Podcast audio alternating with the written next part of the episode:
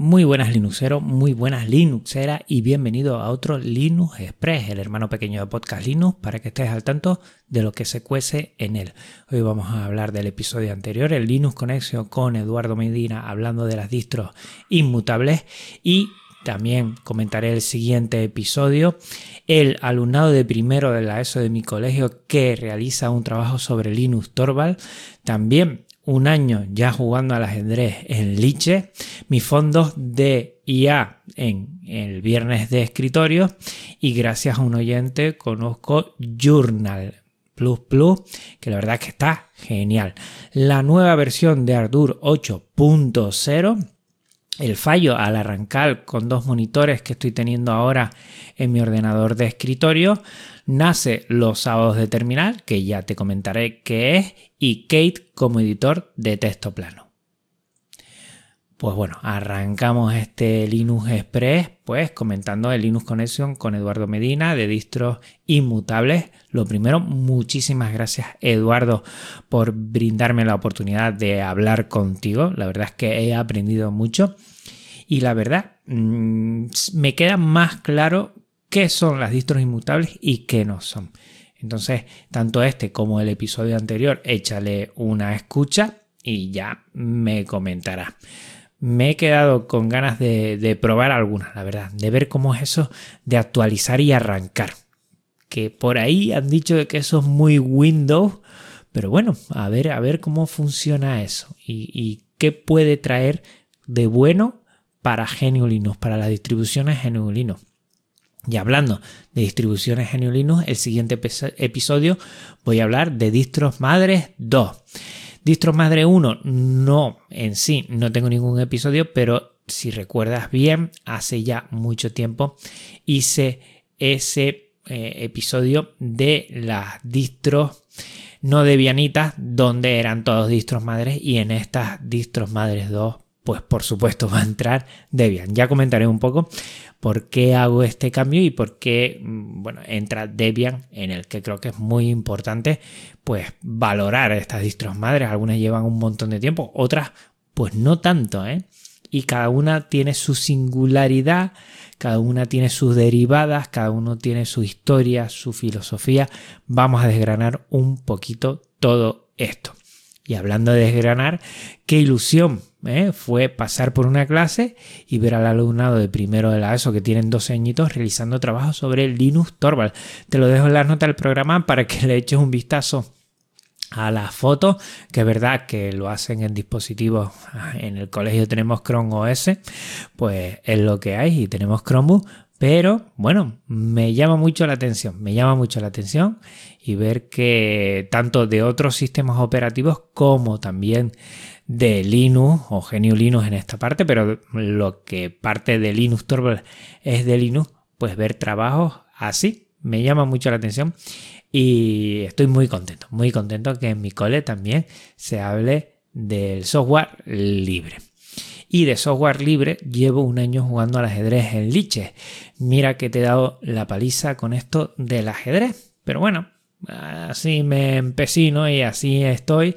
Y todos los días juego cuatro partiditas, hago muchos ejercicios, hago mucho que tiene que ver con la táctica, pequeños mmm, cabezas, bueno, o pequeños eh, pasatiempos de ajedrez de mate en dos o bueno, cositas de estas hago mucho.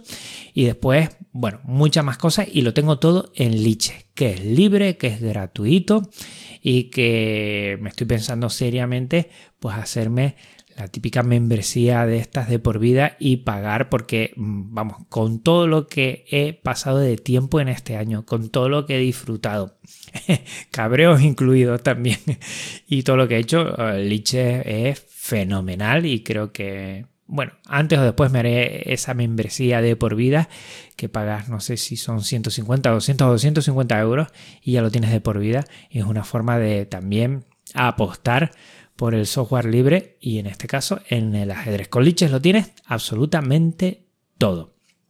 También comento que mis fondos de escritorio, casi siempre la gente me comenta eh, de dónde los saco y bueno, lo tienes en las notas del programa. es Leonardo, appleonardo.io, lo estoy diciendo de memoria, pero pásate por las notas del programa, que atención, no es software libre. Repito, no es software libre, aunque tiene motores de inteligencia artificial gráfica que sí son software libre, pues hay otros que no. Y para loguearte, pues lo puedes hacer por usuario y contraseña, pero ellos casi siempre te terminan por una cuenta de la G. Pues bueno, mucha gente me preguntaba, son de esas bueno, incongruencias que tengo con el software libre, de que a veces empiezo a utilizar cosas que no es software libre, pero ya que tanto me preguntaba la gente, pues aquí lo dejo. Es verdad que algunos me han dicho que por qué no utilizo, que hay bastante inteligencia artificial gráfica de software libre para instalarlo. Y es una cosa que tengo pendiente y quiero hacer.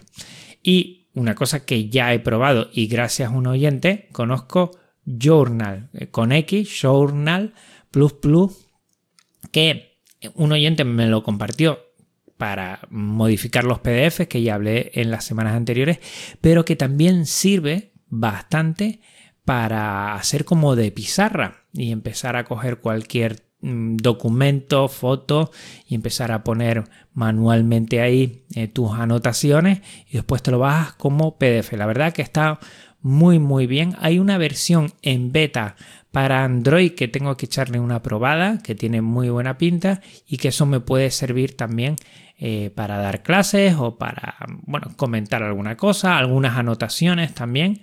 Eh, tienen muy buena pinta, pues también eh, lo dejo ahí y mira, siempre gracias a los oyentes, gracias a la audiencia, voy conociendo cantidad de aplicaciones, servicios que es software libre y que están fenomenal, como hace tiempo.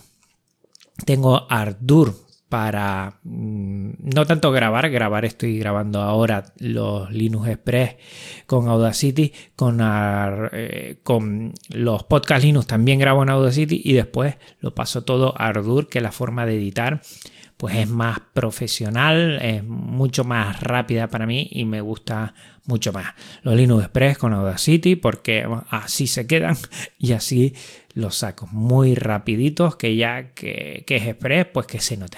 Pues Ardura ha sacado la versión 8.0 con mejoras, con corrección de errores y ya lo he probado en, en mis máquinas y va genial. Si tienes Arch Linux, pues ya lo tienes la nueva versión y se ve, no hay tanto un cambio estético, pero sí algunas cositas a tener en cuenta, las cuales yo más o menos no uso, tiene que ver con MIDI y con algunas cosas de esas, pero bueno, ahí queda para todos los que les guste la edición de sonido y Genio Linux y el software libre, pues aquí eh, seguro, seguro, Ardour que ya está en su versión 8.0.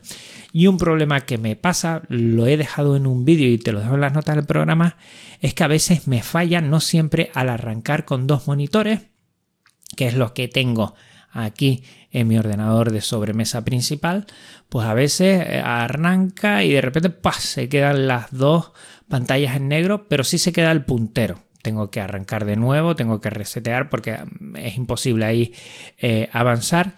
Pero eso no me sucede si apago uno de los monitores, además el derecho. Es raro. No sé si tiene que ver algo con los monitores que están como si estuvieran en modo ahorro de energía y la tarjeta no los pilla bien. No lo sé, no lo sé, pero lo dejo ahí por si a alguien le ha ocurrido y sabe cuál puede ser la solución la solución a corto plazo es muy rápida, que es mientras estoy arrancando el ordenador, apago uno de los monitores y ya está, el derecho y ya está. Y cuando um, ya mm, está en, lo que es eh, la pantalla principal, antes de loguearme, la de logueo, pues lo enciendo y no sucede nada, ya puedo arrancar. Pero si lo tengo los dos encendidos, pues me da ese problema. No, no sé lo que puedo hacer. A ver si alguien eh, me aclara esto y lo soluciona y ya no tengo que estar eh, apagando y encendiendo. Y otra cosa que tiene que ver con la audiencia, con un escuchante, es que me ha propuesto que si los viernes son de escritorio, que los sábados sean de terminal. Pues nada, nace sábados de terminal, donde vamos a hacer una cosa muy sencilla. Cualquier consejo, cualquier comando, cualquier sintaxis de un comando para conseguir algo, cualquier cosa muy muy sencilla o no, pues la compartimos y así los viernes tenemos algo más gráfico y los sábados tenemos algo más de terminal, que creo que puede ser muy muy interesante. Yo mi primer consejo rápido es las típicas eh, teclas, atajos de teclados para arrancar ¿eh? Lo que es la terminal, controlar T pues así lo arrancas, es muy sencillo. Mm, eso mm, sé que sucede en, lo que es eh, KDE Plasma. Me suena que en Genome también, pero no sé si en otros eh, entornos de escritorio es otro atajo de, teclado. Bueno, tú me lo pones ahí y lo vemos. Y ese es mi primer consejo rápido para tener la terminal a mano enseguida. Seguro que eh, si nos vamos animando en estos sábados de terminal, vamos a compartir muchas cosas, muchos consejos eh, que nos van a facilitar la vida. Entonces te animo a que también, si ya lo haces y si no, también te animo a los bienes de escritorio, también los sábados de terminal. Y por último, también algo bueno que tiene que ver con, editor de texto plano, que también la terminal es texto plano. Eh, Kate es mi editor de texto plano. Eh, todo lo que hago en Podcast Linux o Linux Empress, todos los Markdown que utilizo, pues los edito aquí. La verdad que está muy bien. Antes utilizaba K-Writer, creo, o K-Write el otro que tenía eh, KDE Plasma. Ahora estoy utilizando este y estoy muy contento. Tiene muchas cositas.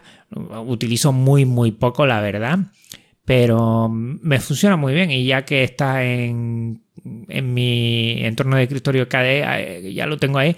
Pues bueno, pues lo utilizo. No sé cuál utilizas tú, qué editor de texto plano utilizas. Pues bueno, compártelo también. Te lo dejo todo en las notas del programa, como siempre.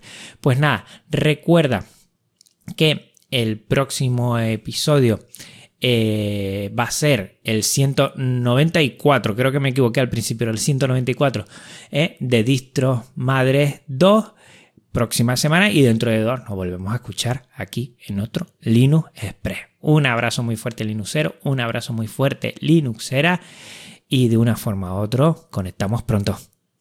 Chao.